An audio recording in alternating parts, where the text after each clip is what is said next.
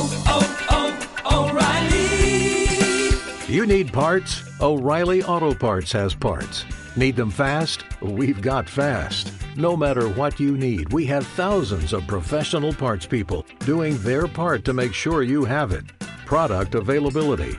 Just one part that makes O'Reilly stand apart. The professional parts people. Oh, oh,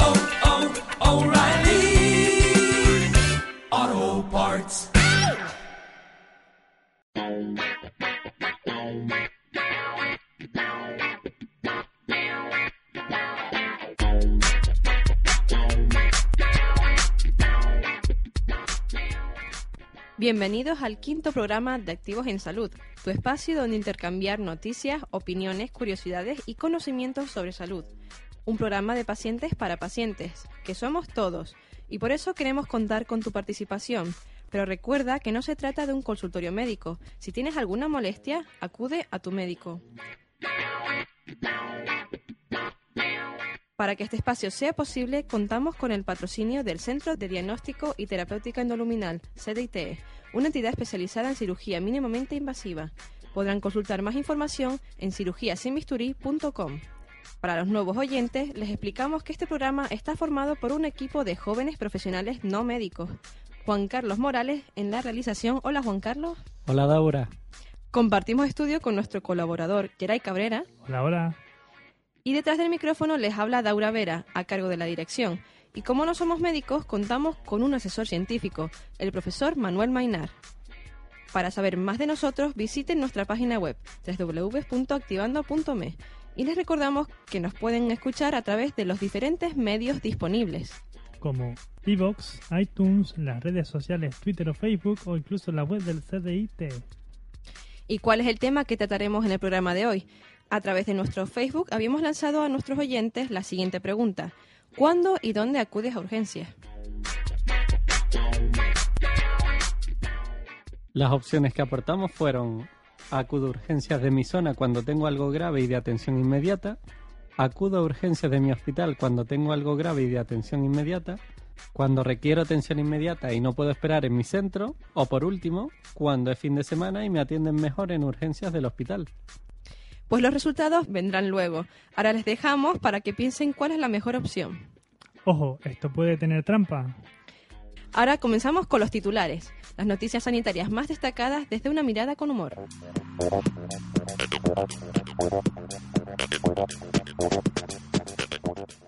En cinco años habrá en el mundo más mayores de 65 años que niños menores de 5 años.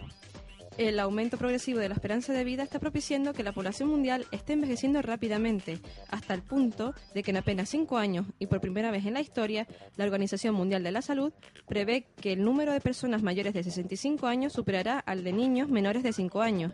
Según ha asegurado este organismo, en 2050 habrá más mayores de 65 que niños menores de 14 años.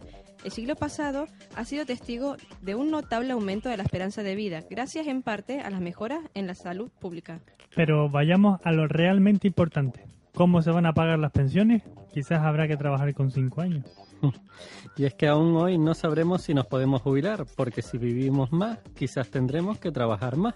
Eso sí, si nuestra salud nos lo permite. Se duplica en un año la cifra de medicamentos ilegales retirados. La Agencia Española de Medicamentos y Productos Sanitarios ha detallado qué fármacos fueron autorizados, comercializados o retirados el año pasado. De todos los datos de su memoria de 2011, llama la atención el de medicinas ilegales retiradas. Fueron el doble que un año antes. Concretamente, en el capítulo de los medicamentos ilegales y falsificados, los juzgados y cuerpos y fuerzas de seguridad del Estado remitieron a la agencia 3.936 muestras, un 93% más que el año anterior. Si es que la crisis llega a todos lados. Amianto, un peligro también para el corazón. Un estudio muestra que el asbesto podría ser también responsable de un mayor número de infartos y de ictus entre los trabajadores en contacto con el polvo de amianto. Debido a sus propiedades aislantes, mecánicas, químicas y de resistencia al calor y las llamas, el amianto o asbesto se empleó ampliamente en la construcción y otras industrias, como las del automóvil o la naval, entre los años 50 y 70. En 1978, el asbesto fue declarado sustancia cancerígena, por lo que a partir de esa fecha se fue restringiendo su producción. No obstante, en España, el uso de materiales con algún tipo de amianto estuvo permitido hasta 2002. A mí la verdad que me parece muy tardía la prohibición que se hizo en 2002 del uso del amianto, 24 años después de ser declarado sustancia cancerígena. La Unión Europea dio como fecha límite enero de 2005 para los países que no lo habían prohibido hasta la fecha. Fijaros hasta dónde llega la gravedad del asunto que la propia Comisión Europea habló en 2008 de una epidemia con 500.000 muertes en los próximos años, una cantidad 10 veces superior a la de los accidentes de trabajo. Que se lo digan a todos los trabajadores que en su día manipularon sin protección alguna el amianto. El tabaquismo es la principal causa de infarto cerebral en menores de 55 años. El neurólogo David Gorris ha advertido de que el tabaquismo se ha convertido en el principal factor de ictus o infarto cerebral en personas jóvenes. Según un estudio con una muestra de 935 casos en 5 años, el 13% de los pacientes con ictus eran menores de 55 años y de ese porcentaje, un 28% eran menores de 45 años y un 72% tenían entre 46 y 55 años. En el caso particular del ictus en un paciente joven, el facultativo ha indicado que el tabaquismo es el principal factor de riesgo, ya que está presente en el 72,5% de los pacientes del estudio. Pero no se pierdan entre tantas cifras. Simplemente recuerden que el tabaquismo no es un hábito, sino una adicción. Sí, porque dejar de fumar es fácil, pero mantenerlo en el tiempo y no recaer es lo complicado. Pues chicos, aquí terminan los titulares de Activos en Salud. Pueden ver más noticias en nuestro Facebook o Twitter.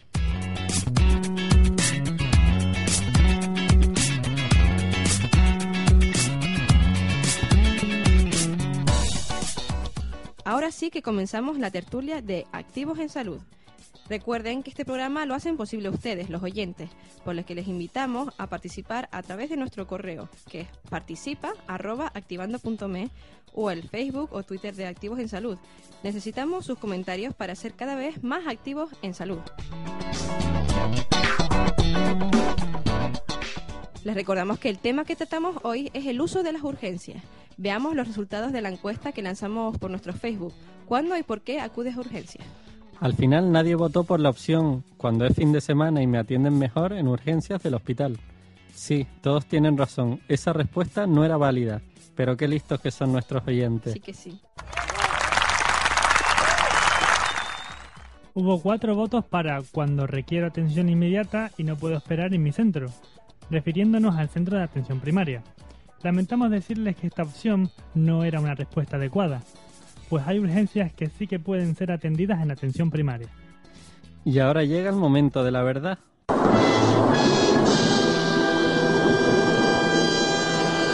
Porque para ir a una urgencia puedes acudir a tu centro de atención primaria, al Centro de Urgencias de Atención Primaria de Zona, que es el de atención continuada, al hospital comarcal, al hospital de referencia, depende de dónde vivamos en España.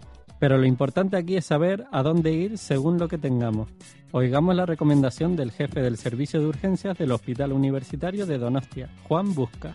En cualquier punto de la red, ya sea en atención primaria, ya sea en su continuación, que son los puntos de atención continuada, ya sea en las urgencias hospitalarias, o sea, cualquier dispositivo está preparado para atender urgencias, ¿no? Pero eh, sí que es cierto que si todos utilizamos el mismo camino, pues es fácil que nos encontremos con lo que habitualmente nos encontramos, ¿no? Que vamos a ser servicios de urgencias, pues saturados muchas de, de las veces, ¿no? Por eso es tan importante que si uno no tiene tan claro eh, cuál es el sitio donde tiene que acudir, pues siempre lo que decimos, ¿no? en nuestro caso le de la tarjeta, la vuelta a la tarjeta sanitaria y a sus instrucciones, pero de forma más genérica podríamos decir que llama al 112, que le cuente lo que le pasa y ahí le orientarán acerca de cuál es el sitio más adecuado para, en función de lo que cuenta, darle una respuesta, ¿no? Porque, como es obvio, eh, la mayoría de las situaciones, como le decía antes, pues se pueden atender bien en atención primaria, bien en los puntos de atención continuada, ¿no? O bueno, en nuestro caso que disponemos de hospitales comarcales, pues hospitales comarcales, o bueno, en un hospital de referencia como es el nuestro, ¿no? Pero bueno, la red es lo suficientemente amplia como para que no diera pie a que ninguno de los sitios se colapsara, ¿no? Pero siempre y cuando hubiera alguien, que en este caso, pues en nuestro caso sería el 112, que ponga orden dentro de esta historia, ¿no? Pero si la gente acude donde a él le parece que mejor le van a atender, pues es donde viene a veces pues la saturación de los servicios de urgencias, ¿no? Tanto las 14 personas que votaron por acudo a urgencias de mi zona cuando tengo algo grave y de atención inmediata, o los 7 votos por acudo a urgencias de mi hospital cuando tengo algo grave y de atención inmediata, no estaban equivocados. Todo dependerá de la gravedad de la urgencia y qué pruebas específicas necesite. Lo cierto es que a mayor urgencia se debe acudir a un centro más preparado, siendo el menos preparado tu centro de atención primaria, pero no por eso debemos descartarlo de entrada, tal como explicaba el doctor Juan Busca. Si llamamos al teléfono de emergencias en España, el 112, saldrá de duda. De hecho, deben saber que el 112 es el teléfono para emergencias en toda la Unión Europea. Ahí también nos podrán informar de cuál es nuestro centro de urgencias de atención continuada o el hospital al que debamos dirigirnos, según cuál sea nuestra localidad y centro de atención primaria. Para obtener más información podemos acudir a la página web de la Fundación 112, en la que se nos explica cuándo debemos llamar a este número y cuándo no. Por ejemplo, no hay que llamar cuando se vaya a pedir una pizza o cuando se te olvide el número de PIN del móvil, ya que realmente estás ocupando una línea que puede salvar vidas. También nos gustaría hacer un recordatorio importante. En caso de urgencias, no olvides llevar tu DNI o pasaporte y la tarjeta sanitaria nacional, o la europea si estás en otro país de la Unión. No obstante, tienen obligación de atenderte aunque no lleves la tarjeta en el servicio de urgencia de los hospitales. Antes de continuar con más contenidos, parece imprescindible explicar qué son las urgencias. Según el documento del Ministerio de Sanidad y Política Social, Unidad de Urgencias Hospitalarias, Estándares y Recomendaciones, las unidades de urgencia hospitalarias son las organizaciones de profesionales sanitarios que ofrecerán asistencia en este área del hospital, urgencias. Estas unidades cumplen unos requisitos que garanticen condiciones de seguridad, calidad y eficiencia para atender a la urgencia y, la emergencia. ¿Y qué es una urgencia y una emergencia? Urgencia es la aparición imprevista en cualquier lugar o actividad de un problema de salud de causa diversa y gravedad variable, que genera la conciencia de una necesidad inminente de atención por parte del sujeto que la sufre o de su familia. Esta es la definición de la Organización Mundial de la Salud.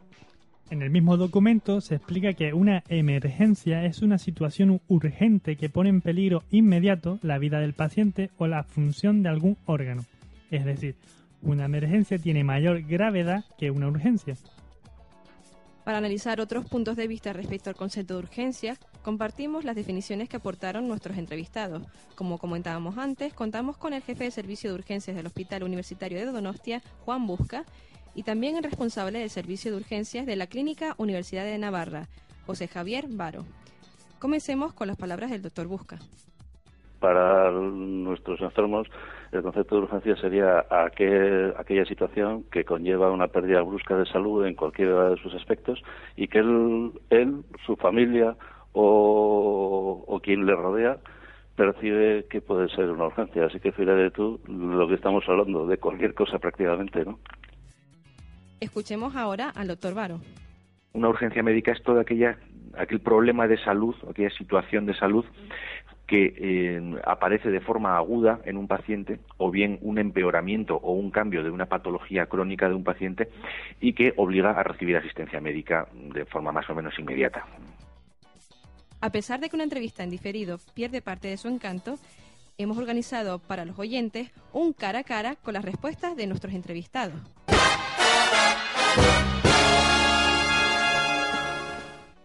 Siendo ambos responsables del servicio de urgencias, el doctor Juan Busca trabaja para un hospital de gestión pública, el Hospital Universitario de Donostia. Mientras que el doctor José Javier Varo, en un hospital de gestión privada, el Hospital Universidad de Navarra. En relación a lo que explicábamos antes acerca de dónde es aconsejable acudir a urgencias según la gravedad, les preguntamos a los dos entrevistados. No sé si a los oyentes les pasa, pero actualmente cada vez que vamos a urgencias tenemos esa sensación de que vamos a una sala a esperar y esperar durante muchas horas para ser atendidos. ¿Están colapsadas las urgencias y por qué? ¿Por qué? Yo no entiendo por qué. Estas fueron sus respuestas. Juan Busca. Sí, sí, sí. O sea, las urgencias se colapsan habitualmente por urgencias. Lo que pasa es, como le digo, esas urgencias habría otros sitios diferentes y, de hecho, los sistemas sanitarios así las tienen distribuidas para evitar que un punto se colapse, ¿no? Pero sí, realmente los pacientes que vienen a urgencias suelen venir por un problema urgente. Lo que es que es fácil que se pueda solucionar en otro sitio, ¿no? Y por eso es tan importante un orden por encima de los servicios para poder dirigir a un lado o a otro, ¿no? Escuchemos a José Javier Varo. La tendencia en los últimos años ha sido a un aumento del número de urgencias médicas que se atienden en los, en los servicios de urgencias hospitalarios, ¿no? debido a varios factores. ¿no? Debemos tener en cuenta que eh, la forma de funcionar más habitual en casi todos los servicios de urgencias es que cuando el paciente llega y solicita ser visto por un médico, se aplica un, un sistema que llamamos de triaje. Es decir, que en función de los síntomas que presente el paciente, el tipo de patología, etcétera, se le asignará una puntuación que orientará sobre su gravedad o la gravedad de su caso, de forma que podamos priorizar la atención a los pacientes verdaderamente graves o potencialmente graves y se atienda posteriormente a los pacientes con patologías más leves, etcétera. Por lo tanto, es probable que aquellos pacientes que esperan mm, muchas horas a ser atendidos en un servicio de urgencias hayan sido no priorizados, sino puestos en un segundo lugar por presentar una patología un poquito más leve. Entonces, esa es una de las percepciones que hay, pero sobre todo en, en ningún servicio de urgencias se atiende a los pacientes por orden de llegada, sino por posible gravedad de su cuadro. En relación con estos datos, podemos analizar las conclusiones respecto a las urgencias en el Barómetro Sanitario 2010, el último publicado hasta hoy sobre la sanidad española. Cuando se produce una necesidad de atención urgente, más de 5 de cada 10 ciudadanos deciden acudir a los servicios de urgencias de los hospitales de gestión pública. Se ha adoptado esta medida bien como opción inmediata y única o como complemento a la atención recibida en un servicio de atención primaria del Sistema Nacional de Salud, más del 6%, o de gestión privada, más del 2%.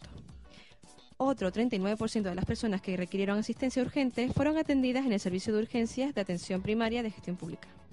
Hay que destacar que casi 8 de cada 10 de los que acudieron al servicio de urgencias de un hospital de gestión pública lo hicieron por decisión personal, frente al 20% que acudieron por derivación médica o desde un servicio de urgencia. Creemos que ahí está la clave. Si el 80% va directamente a urgencias de un hospital de gestión pública, es normal que se colapse. Sería recomendable saber primero si necesita ir al hospital. Recuerde, llame al 112. Las razones fundamentales que señalan quienes acudieron directamente al servicio de urgencia del hospital fueron que en el hospital habría mayor dotación de medios y mejor capacidad para resolver su problema, en el 37,7%, o porque en aquel momento no coincidía con el horario del médico de familia, en el 36,5% de los casos. Razonemos sobre esto un poco. Respondiendo al primer motivo, de nada sirve acudir a un hospital con más medios y más capacidad si hacemos que se colapse y nos atiendan después de un montón de horas y en muy poco tiempo. No sé por qué, pero eso a mí me recuerda a la cola del paro. Para el segundo motivo, su centro sanitario tiene un horario más reducido, es cierto, pero existen los centros de salud de atención continuada para estos casos. El consejo es que se informe primero sobre a qué centro debe acudir. Llame al 112 para preguntar para su urgencia. Le recordamos que su caso será urgente si lo que tiene le genera una necesidad inminente de atención. Una emergencia sería un caso urgente que pone en peligro inmediato su vida o la función de algún órgano. En caso de emergencia, lo normal es acudir a un hospital, pero primero consulte al 112. El doctor Juan Busca hace una crítica sobre cómo funciona actualmente el sistema dentro de la sanidad de gestión pública. Escuchemos lo que dice. Tengo claro que nadie acude a nuestro servicio por gusto, pero sí que es cierto que cuando otras situaciones no dan respuesta en tiempo o en forma a lo que el paciente quiere, pues el paciente siempre va a acudir a donde le parece que mejor la solución le pueden dar, ¿no? De hecho, nuestro, si, si alguien quisiera conocer las penurias de nuestro sistema sanitario, yo le recomendaría que se pusiera en un servicio de urgencias, justo al lado de donde se trían a los pacientes, o sea, donde se clasifican a los pacientes, para comprobar en primera, de primera mano cuáles son los problemas que tiene el sistema sanitario, ¿no? Y de esa forma ver por qué acuden los pacientes a urgencias. No tiene más que pensar que si en primaria, por ejemplo, en atención primaria, las citas se demoran, o las pruebas complementarias se demoran, o no obtiene la respuesta adecuada para una cita con un especialista o la intervención que está esperando pues también se demora, pues sin duda esos van a ser pacientes que tarde o temprano acudirán a un servicio de urgencias de un hospital buscando la solución que no encuentra de otra forma. Pero si esa solución se le acerca al paciente, el paciente no consumirá urgencias casi con seguridad. Ahora hablaremos de la crisis y los recortes sanitarios. ¿Con la crisis funcionan peor las unidades de urgencia? Estas fueron las respuestas de los entrevistados. José Javier Varo. Mm, bueno, la verdad es que es cierto que estamos todos asistiendo a una serie de recortes también en, la asistencia sanitaria. En principio, los servicios de urgencias no han sido los que más han sufrido estos recortes, puesto que son servicios que deben estar abiertos permanentemente durante 24 horas, 365 días al año. Y habitualmente tienen ya una serie de dotaciones de personal, de recursos materiales, etcétera, que tienden a estar ajustados y por lo tanto no podríamos recortar sin empeorar un poco la calidad de, la, de la de la atención médica ni de la asistencia. Eh, diría que no han sido los peores, eh, los más perjudicados con, con los recortes en, política sanitaria. Escuchemos a Juan Busca. Eh, no es que con la, con la crisis funcionen peor, sino que con la crisis recortes que puede haber en uno u otro punto pues afectan.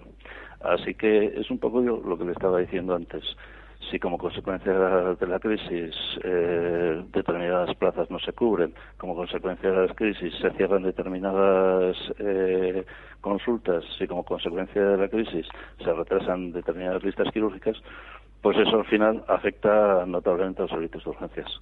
Por otro lado, también que duda cabe que el nerviosismo al cual está sujeta la población, fruto del desempleo, de la crisis y de toda la información que se le da, pues sin duda que no contribuye a que su salud mejore, ¿eh?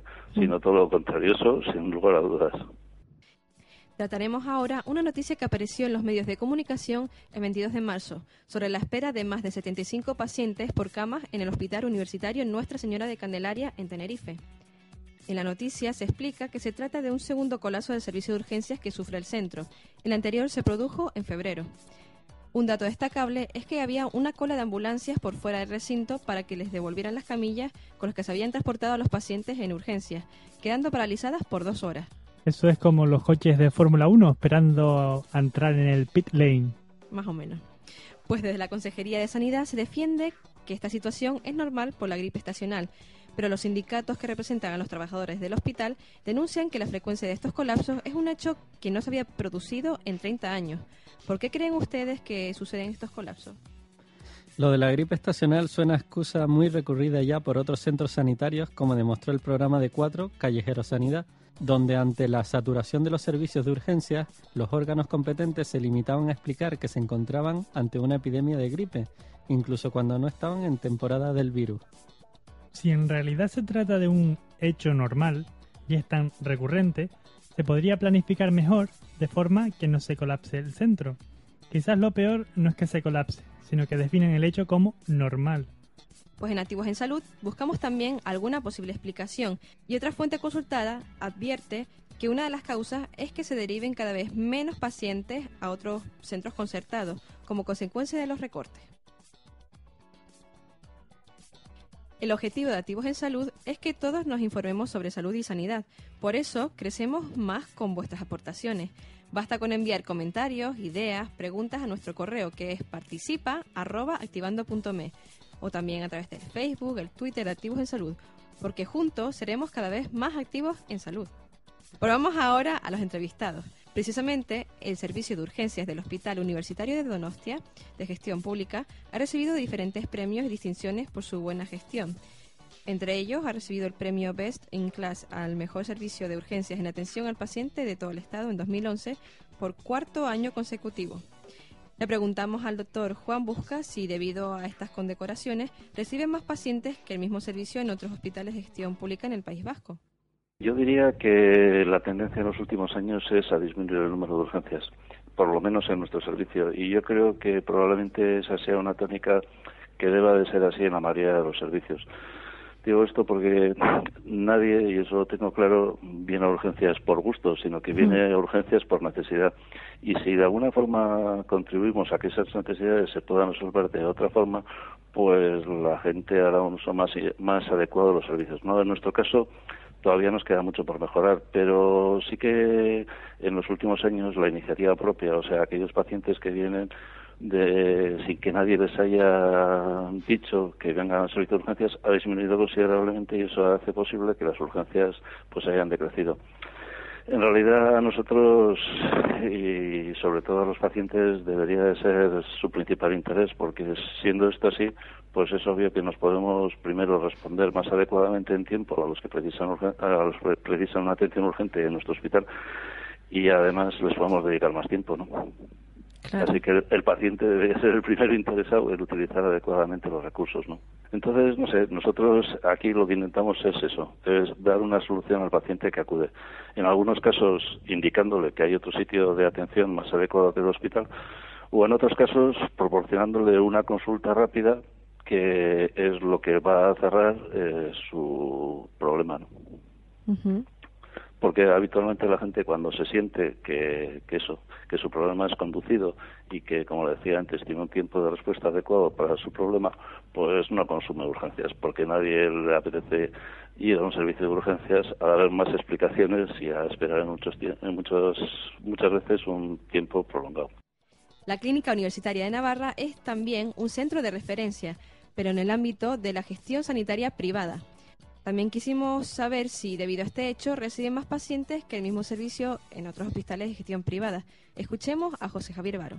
Desconozco los, eh, los datos de asistencia en otros hospitales. En todo caso, sería muy difícil establecer comparaciones, puesto que eh, depende mucho de la ubicación del centro sanitario, del servicio de urgencias, depende de la población diana a la que atiendan, depende de las especialidades que contemple el, hospital, etcétera, y por lo tanto sería muy difícil establecer comparativas entre unos hospitales y otros. Nosotros en la Clínica Universidad de Navarra sí hemos asistido en los últimos años a un incremento lento pero progresivo en el número de urgencias que atendemos en nuestro servicio. Resulta curioso, mientras la tendencia en las urgencias del Hospital Universitario de Donostia es que haya cada vez menos pacientes, que en la Clínica Universidad de Navarra cada vez reciban más. Quizás podríamos llegar a esta suposición. La disminución de las visitas de urgencias al Hospital Universitario de Donostia se debe a que los pacientes puedan estar más informados y no acudan directamente a las urgencias de un hospital de referencia, a los que se acude cuando la gravedad es alta. Pero claro, esto es solo una suposición. Sí, podemos pensar también que en los centros de gestión privada, como es la clínica de la Universidad de Navarra, aumenta la afluencia de pacientes al servicio de urgencias porque es posible que también tengan cada vez más usuarios en la clínica. En estos casos, no poseen un centro separado para las consultas que corresponderían a atención primaria. También dependerá de las especialidades que incluyan, la ubicación y tamaño de la población que se encuentre, entre otras cosas, como comentaba el doctor Varo, pues los centros de gestión privada no todos tienen las mismas características. Pues no sabemos si a los oyentes también les pasa, pero tenemos la idea de que un médico de urgencias trabaja sin parar. Se trabaja bajo presión. ¿Cómo sería un día como médico de urgencias? José Javier Varo nos lo explica. Sí, la presión es uno de los datos más característicos propios de, un médico de urgencias. Vamos a ver, depende un poco cómo estén organizados los turnos del personal. En algunos servicios se organizan turnos de guardia de 24 horas, en otros de 12 horas o incluso de mañanas, tardes o noches. La principal característica del médico de, la asistencia en el servicio de urgencias es que no es una actividad programada, es decir, no tenemos unas citas de unos pacientes, no sabemos qué es lo que nos va a ocurrir. Podemos prever que pueda ser un una guardia mm, especialmente mala, movida porque se den determinadas circunstancias de fiestas patronales o de aglomeraciones de gente, y sin embargo luego tener una guardia muy tranquila, y viceversa. ¿eh? Cuando prevemos guardias relajadas con pocos pacientes, tal vez son los días en los que peores guardias tenemos. ¿eh? Lo normal es que el médico de urgencias esté en el servicio de urgencias esperando la llegada de los pacientes en función del triaje que hablábamos eh, anteriormente, es decir, del del índice de gravedad del paciente se atenderá primero a los, a los pacientes con patologías más graves y así se permanecerá a lo, largo, a lo largo de todo el turno, que en ocasiones son de 24 horas y que en ocasiones son de 24 horas sin dormir y sin poder descansar prácticamente ni para comer o, para cenar. normalmente se actúa bajo presión tanto por el número de pacientes como por la gravedad de los mismos. Juan Busca aporta también su punto de vista.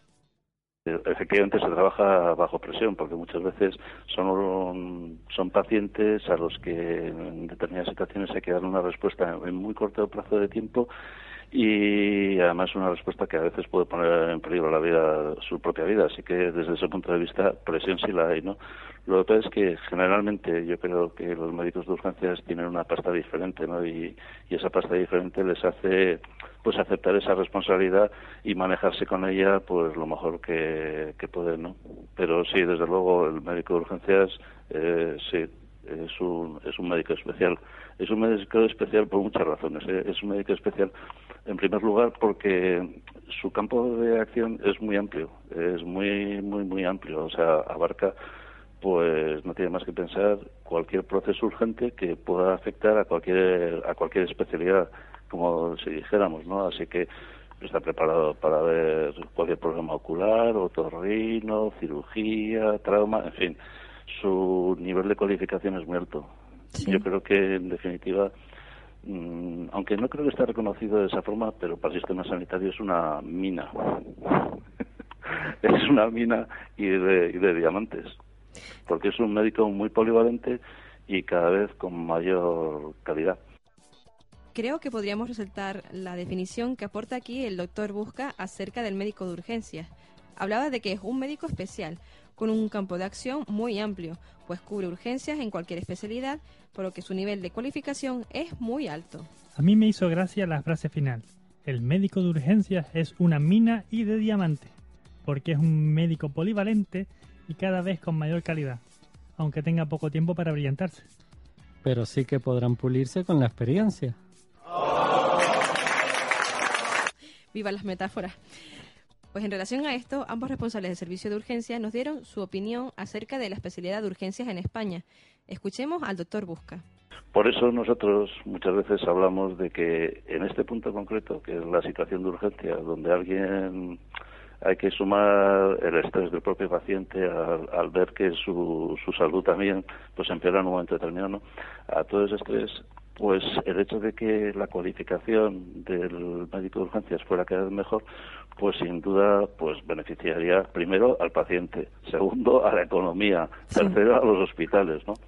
Porque y eso es lo que reivindicamos de alguna forma, ¿no? Que se reconozca la especialidad de urgencias para que esos médicos de urgencias ya no se formen de acuerdo a, las necesidades de un hospital u otro o a lo que él entiende que pueden ser sus necesidades, sino que tenga una formación que sea homogénea en todo el estado y que responda a los pacientes que vienen a urgencias, ¿no?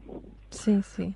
Y que de alguna forma esto muchas veces tampoco el usuario lo percibe, porque si un paciente o un médico de urgencias eh, no controla diferentes aspectos de una patología, siempre en estos hospitales grandes siempre habrá otro especialista de esa especialidad en concreto que pueda dar respuesta. Pero eso siempre requiere tiempo, coste y inefectividad, ¿no? Por eso no entiendo yo muy bien a a, al gobierno, porque la verdad es que la especialidad de urgencias debería ser prioritario para ellos, sobre todo en tiempos de crisis, cuando estamos hablando de, de menos recursos o de recursos más, más ajustados, ¿no? El doctor Baro añade lo siguiente.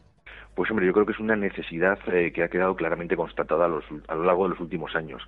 Es, eh, consideramos que es imprescindible el, que el médico que trabaja en urgencias tenga una formación reglada, específicamente dirigida a las patologías que se atienden en el servicio de urgencias y que no dependa como hasta ahora de la buena voluntad del médico que está en urgencias que tiene que buscar su autoformación a través de cursos, eh, estudios, etcétera, pero sin existir a, día de hoy una formación reglada que creemos que es absolutamente imprescindible.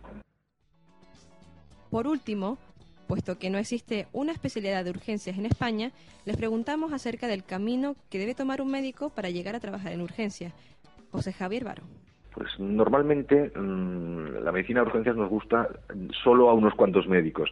la tendencia más habitual es que en los servicios de urgencias trabajen médicos procedentes de especialidades como medicina de familia, medicina interna, otras especialidades médicas de ámbitos más o menos generales. Y que una vez uno bueno haya encontrado su campo de interés en el área de, de la medicina de urgencias, pues gestione un poco su formación y se inscriba a diferentes cursos especializados en medicina de urgencias, en manejo de politraumatizados y de diversas patologías y poquito a poco ir formándose hasta tener unos conocimientos mínimos como para poder trabajar en, el servicio de urgencias. Pero a día de hoy no hay una exigencia legal de disponer ni de ningún tipo de titulación específica para trabajar en el servicio de urgencias. Y por eso consideramos que la creación de la especialidad es algo absolutamente necesario a día de hoy.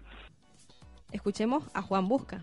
Habitualmente los médicos que quieren trabajar en urgencias eligen una especialidad próxima a las urgencias y desde esa especialidad lo que hacen es pues centrarse más en aspectos de urgencias para una vez acabada esa especialidad incorporarse a las plantillas de urgencias. Y así estamos hablando de especialidades como medicina interna, familia, anestesia, intensivos, pero siempre mm, no es una formación completa, sino que es una formación que en los siguientes años, cuando se incorpora el servicio de urgencias, habrá que completarla, puesto que cuando acuden a nuestros servicios acuden con un perfil de esa especialidad, pero no de urgencias, ¿no? Entonces hay muchos aspectos que no se contemplan. Entonces acabamos de formar para volver a empezar a formar. En fin, eh, un mal uso de recursos, claramente. Pues Juan Carlos y Geray, escuchando las explicaciones de ambos responsables de servicio acerca del perfil del médico de urgencias, ¿creen que la especialidad de urgencias organizará mejor el trabajo y ahorrará dinero de gestión? Pues yo no sé si lo vería como una especialidad más, pero sí al menos como un curso de especialista o un entrenamiento específico para saber actuar en urgencias. Yo no sé si organizará mejor el trabajo o si supondrá ahorro de dinero, pero al menos aportará un marco de trabajo que dé seguridad no solo al paciente, sino también al propio médico, que no tendrá que buscarse la vida, entre comillas, para lograr una formación adecuada. Pues en este programa crecemos cada vez más con vuestras valiosas aportaciones. Basta con enviar comentarios, ideas, preguntas a nuestro correo participa@activando.me o el Facebook o Twitter de Activos en Salud, porque juntos seremos cada vez más activos en salud. Recapitulamos ahora las ideas que se han expuesto en la tertulia. Es recomendable saber qué es una urgencia y una emergencia. Resumimos las definiciones. Urgencia es la aparición imprevista de un problema de salud de causa diversa y gravedad variable que genera la conciencia de una necesidad inminente de atención por parte del sujeto que la sufre o de su familia. Y emergencia es una situación urgente que pone en peligro inmediato la vida del paciente o la función de algún órgano. Deberíamos saber cómo actuar cuando tengamos una urgencia o emergencia.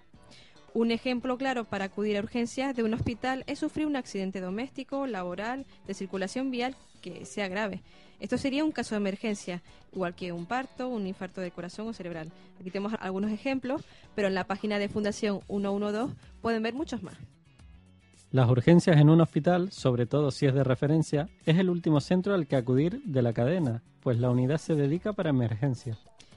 Es necesario que se organice bien el trabajo desde atención primaria, atención continuada, hasta los hospitales comarcales y de referencia, dependiendo de dónde vivamos en España. Igual que se debe informar y educar a la sociedad para que acuda al centro que corresponda con su urgencia y no colase las urgencias del hospital. La especialidad de urgencias es necesaria.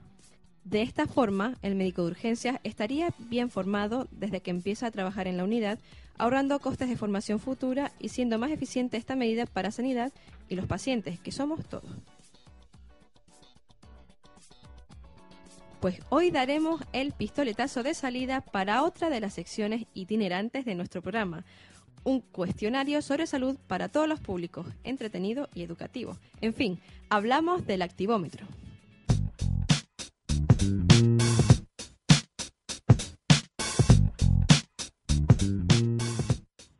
Estrenamos la sección precisamente con el actor y cómico español Juan Solo. Hola Juan, bienvenido. Muchas gracias. En primer lugar, te queremos dar las gracias por responder tan rápido a nuestra petición de entrevista, que es aún más especial porque serás quien rompa el hielo con el primer activómetro de activos en salud. Muy bien. Ah, genial, estupendo. Muy bien, Vamos a ver qué tal lo hago. Esperemos que muy bien. Para quien no lo conozca, Juan Solo es un cómico español conocido por sus monólogos para el canal Paramount Comedy, donde también presentó el late night show Solo ante el peligro. Y también ha puesto voces a personajes de Disney Channel, entre otras cosas, otros trabajos previos también. Me gustaría saber cuáles son los proyectos, o sea, los próximos proyectos en los que estés trabajando. Bueno, he estado, he estado durante dos años eh, en el teatro con, con mi función con solo en casa. Yo todo lo que hago solo ante peligro, solo en casa aprovechando, ¿no? Juego de palabras. Y ahora he acabado, ahora mismo estoy pues de gira por toda España actuando, o sea que mm, espero que iré a Canarias pronto, además, dentro de un par de semanas. Y, y luego pues tengo un proyecto muy bueno, pero lo típico, es que si lo digo y se, y se chafa me daría rabia. Así que es un proyecto muy bueno de teatro, que vamos a ver si sale. mejor dejarlo ahí que ya Sí, se desvelará el futuro Sí, para y, que y- y, bueno, tam- también grabo un monólogo semanal para, para marca.com, que es eh, un formato distinto, es un vídeo sobre deporte y se cuelga en la página web y la verdad es que tiene una, tiene una audiencia bárbara. La semana pasada tuvimos 120.000 visitas en un día, que es, que es muchísimo. Sí, sí, es mucho, es mucho para internet. Así que bueno, eh, intentando hacer de todo, que no es poco. no es poco. y eso que ibas para actor, ¿no? No, yo soy actor. De hecho, yo estoy en la RESA, arte dramático. He tenido el asunto de estar también aquí en la Cena de los Idiotas en Madrid eh, tres meses Ujú. con Agustín Jiménez, eh, haciendo de malo, malísimo. Así que intento compaginarlo todo lo que puedo, pero hay un problema y es que uno no tiene tiempo de hacerlo todo. Entonces, si, si tu carrera como cómico tiene un éxito relativo, ya te ocupa mucho tiempo como para además preocuparte de tu carrera de actor. Así que llega un momento en que estás un poco a lo que llegue, ¿sabes? Dependiendo de lo que traiga, utilizando un marino, dependiendo de lo que traiga la marea, pues lo coges, mira, una caja me sirve, mira, una balsa, pues me sirve, lo que sea. Entonces voy un poco ahora viviendo ese tipo de, de vida, ¿no? Adaptándome a lo que surja. Pues Juan, vamos al grano con el cuestionario. Venga, el primer cuestionario de- del activómetro. Empezamos, el calentamiento. Eh, ¿sabe, bien. ¿Sabe usted cuál es el nombre de su médico de cabecera? Sí, ¿no? Eh. Carmen, Carmen. Ah, sí, sí, sí lo sé, sí lo sé, sí, sí, lo sé, lo sé. sí. Muy bien. Y si fueses estomatólogo, ¿serías experto en...? Si fuera estomatólogo, creo que sería experto en el aparato digestivo. Mm, no. Me he equivocado. Oh, Oh. odontología, odontología. Más- más- Ah. Va con el aparato digestivo, pero solo en la boca. Vale, vale, vale, vale, vale. vale, ahora unas preguntitas de historia de la medicina. ¿Quién inventó Vale. la penicilina? La descubrió Alexander Fleming en el año 1900. Uf, creo que en el año 1942. ¿Me equivoco? Ahí está bien. Esa la consultaste. No, no, no, esa, esa es de las que se estudian en el colegio y no se te olvidan nunca. Grabado. Y que la y que la estreptomicina la descubrió el profesor Waxman, el doctor Waxman. Grabado a fuego. ¿Qué profesionales ejercían la cirugía en la Edad Media? ¿Qué profesionales ejercían la cirugía en la Edad Media? Uy, qué buena pregunta. ¿Verdad? Eh, o sea, ¿quién no... Bueno, básicamente la cirugía era cortar cosas o, o quitar cosas, básicamente, ¿no? Eh, ¿Quién lo hacía? ¿Quién lo hacía? ¿Quién lo hacía? Pues eh, no quiero... Uf, pues bueno, tendría que haber médicos, tendría que haber cirujanos. No lo sabía. Eh, sí lo sabía. Había médicos, había... eh, los médicos, ¿no? No, no había médicos. Hablamos de cirujanos. Cirujanos, ¿no? Sí. No van a ser los sacerdotes, no lo sé, no lo sé. El barbero. El barbero. Mm, Claro, sí, porque era el experto en cortar, efectivamente. Claro, claro. Ah, vamos por con una de anatomía y Sí, esta porque lleva una puntuación penosa, ¿no? no no va- va- vamos Vale. bien o sea de cuatro a- Vale. dos aciertos vamos por la mitad Vale. La quinta es la de anatomía sería a ver cita tres componentes del oído interno humano y le vamos a Hombre... Sí. No, no, no, tranquila. Yunque, estribo, martillo y el tímpano ya, que es así como de... Eso te la regalo. sí er- era era un regalo por cortesía de Agustín Jiménez que Ah, sabíamos muy bien, muy que, bien. que podría saberlo también por ahí que sabemos que es Bueno, lo sabía, lo sabía, lo sabía por... Lo sabía porque tengo cierta cultura, pero también por Agustín Jiménez, sí, sí. Que lo cuente las partes del cuerpo humano, ¿verdad? Vale, hablamos ahora de enfermedades. Cite al menos Vale. dos factores de riesgo cardiovascular. ¿Dos? Solo dos. Con dos nos basta. ¿Dos? ¿Pero qué? ¿Dos? Es que no te he oído bien. ¿Dos? Dos factores de riesgo. Ah, de dos riesgo. factores, vale, te he, enten- te he entendido por el teléfono, te he entendido dos actores. Y digo, pues no será Gerard Depardieu porque está gordo, vale. A ver, dos factores de riesgo cardiovascular. Pues uno sería el tabaquismo y otro sería... mm, bueno, yo creo que el alcoholismo también, pero voy a ir más sobre seguro y voy a hablar de la arteriosclerosis. ¿Qué tal? Muy bien, muy bien. Hay muchos más, pero eso nos bastan. Sí, vale. También, o sea, sí, sí, efectivamente, mucho el colesterol, ¿no? También Sí. sería... sí, muy bien. Y esa es posible un que sea un poquito más complicado. cita Bueno. tres de los 10 países con mayor tasa de obesidad. No, no, esta no es nada complicada. Tres de los diez países con mayor tasa de obesidad del mundo, ¿no? Sí. España. Uh. Uh, no, no, no. Vamos a ver. No, no, no, vamos eso no. Eh, vamos a ver. Estados Unidos. Sí, Ese es uno. sí, Estados Unidos sí. Yo, fíjate, eh, te diría Japón. Mm, no está entre los 10. No está entre los 10, pero está- está- se están poniendo gordos, ¿vale? A lo mejor estos son los luchadores de sumo. Bien, entonces gente que coma basura. Eh, Estados Unidos, Gran Bretaña, Sí, eh, falta uno solo. ¿Uno Alemán más? y, y Alemán y Alemania. No, ahí, ahí yo creo que lo compensan bastante bien, pero Ah, sí, lo compensan bien, ¿no? O sea, con, ejercicio. entonces, eh, otro país que coma eh, Australia no creo, porque Australia hace mucho Pues, pues, pues yo diría Que sí, que Australia. pues, o sea, los, los anglosajones. Bueno, también porque cocinan con mantequilla y estas cosas. Y Sí. Vale, lo, sí. lo vamos por válido y, y ponemos Australia. Vale, sí. Hacemos trampas. Estados Unidos, Gran Bretaña y Australia. Mm, Hay muchos más, de todas formas. ¿eh?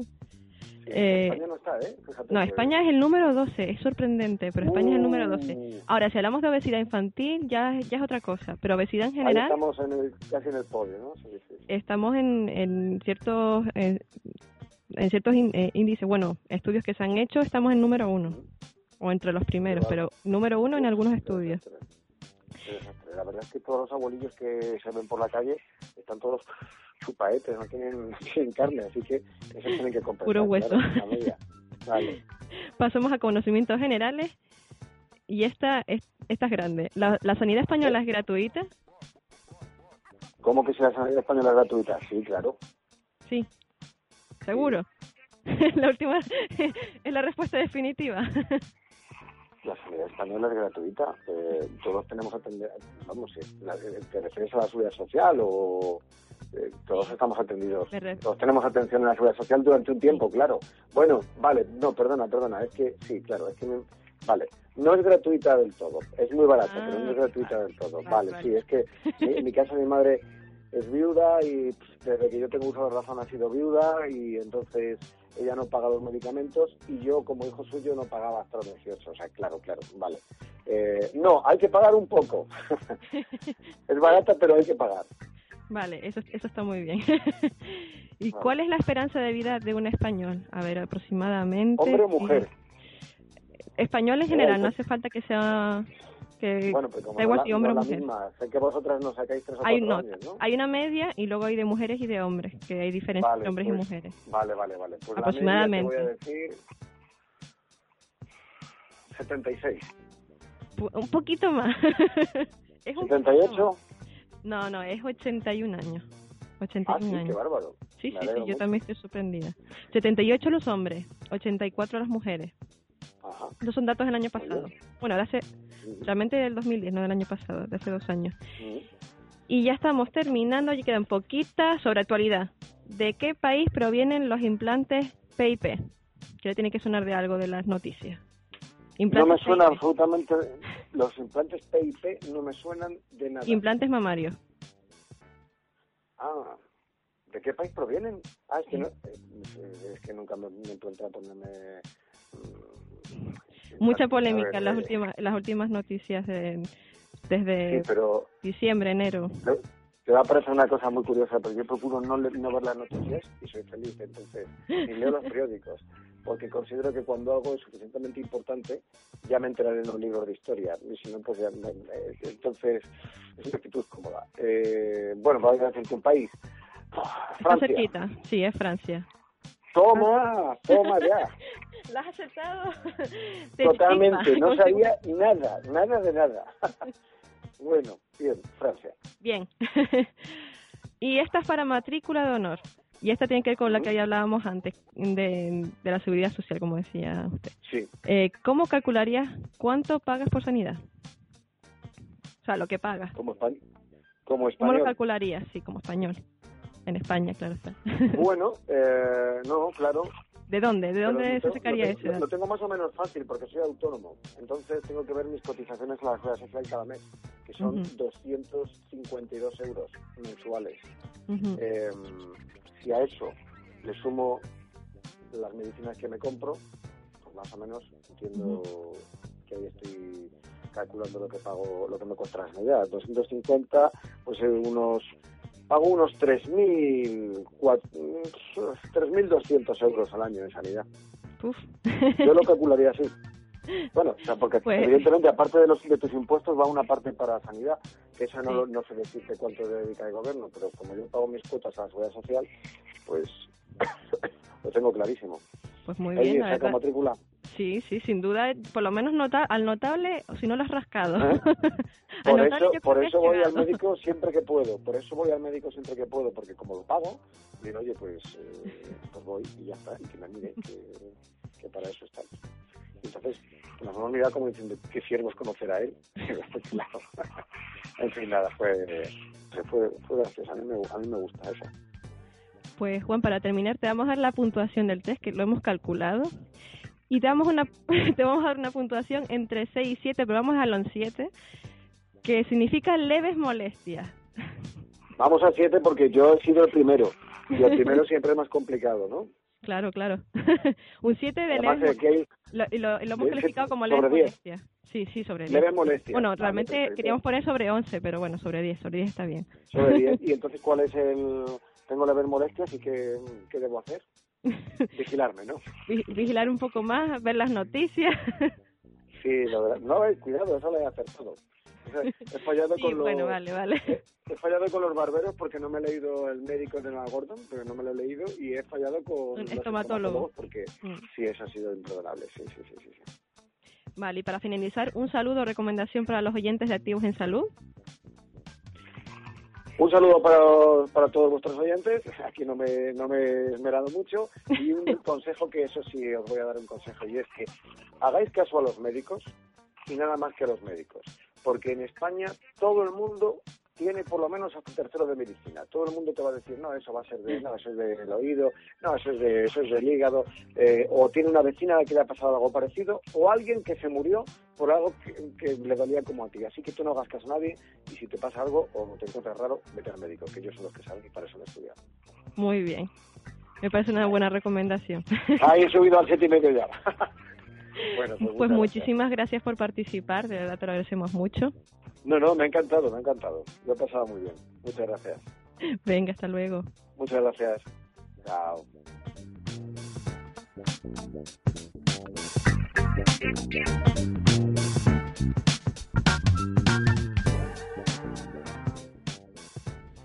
Ahora pasamos a nuestro espacio de curiosidades. ¿Sabías que?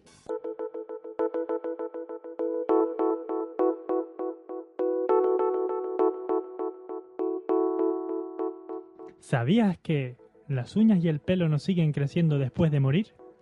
En realidad lo que sucede es que los tejidos se encogen dejando a la vista más trozos de pelo y uña. Esto es posible debido a que, tras el fallecimiento, en el organismo comienza un proceso de deshidratación. El cuerpo pierde agua. Esta deshidratación provoca que los tejidos se encojan, mostrando la parte del pelo que antes estaba incrustada en la piel, y lo mismo pasa con el trozo de uña que permanecía antes oculta bajo la piel de los dedos. Laura, ¿sabes que acabas de quitarle parte del encanto a muchas películas de terror?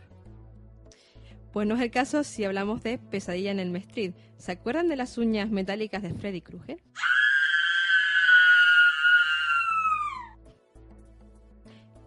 Terminamos como cada programa con el postre de los cuidados en salud, los remedios de la abuela.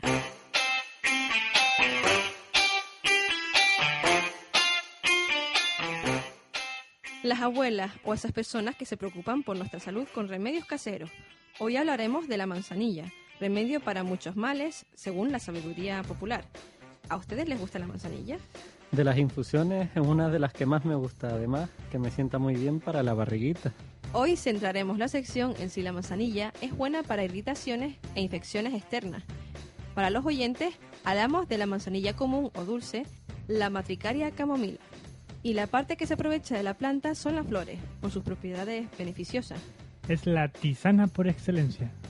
Según varias páginas web fiables que hemos consultado y gracias a la colaboración de nuestra querida nutricionista Marjorie Duchateau, Podemos decir que la manzanilla es antiinflamatoria porque contiene camasuelo, un principio activo, y sedante por el bisabodol, otro principio activo. ¿Principio activo? Ay, sabía que este día llegaría. Señores oyentes, un principio activo es aquella materia de origen animal, vegetal, químico o de otro tipo que es apropiada para constituir un medicamento. Por así decirlo, es la materia prima del medicamento que deberá ser purificada o modificada químicamente para que se considere como tal. Ah, Cada día se aprende algo nuevo.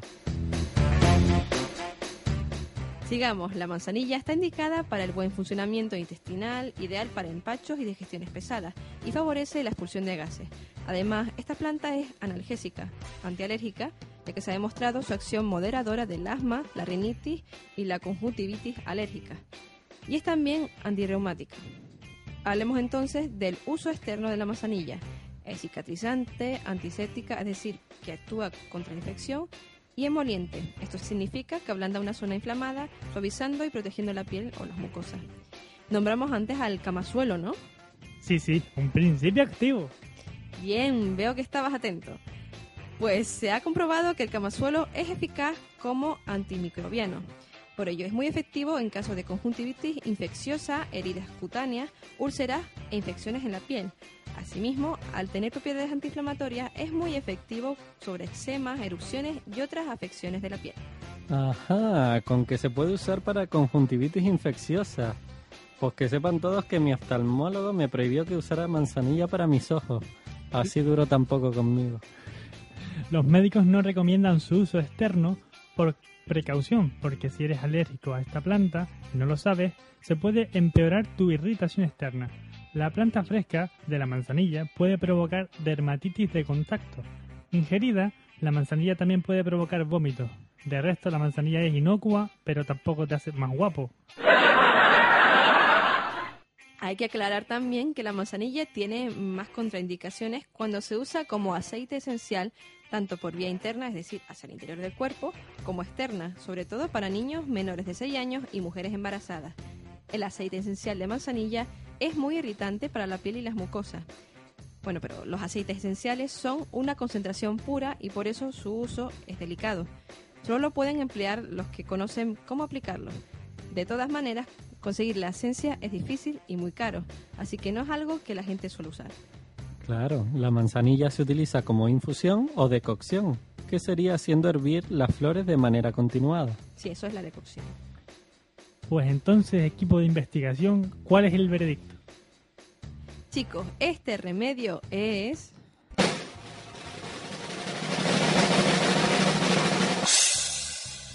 ¡Cierto!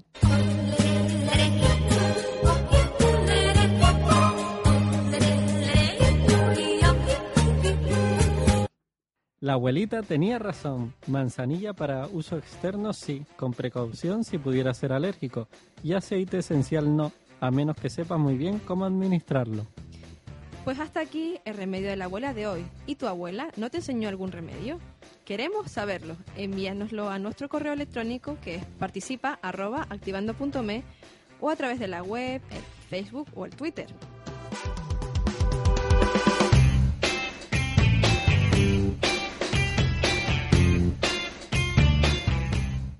Lanzamos ahora la pregunta para el siguiente programa. ¿Consideras que el cáncer sigue siendo un tema tabú?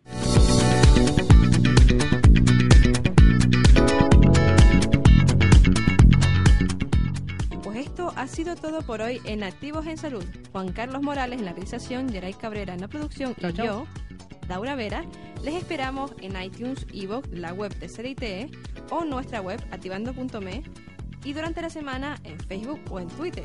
Hasta pronto y sean felices.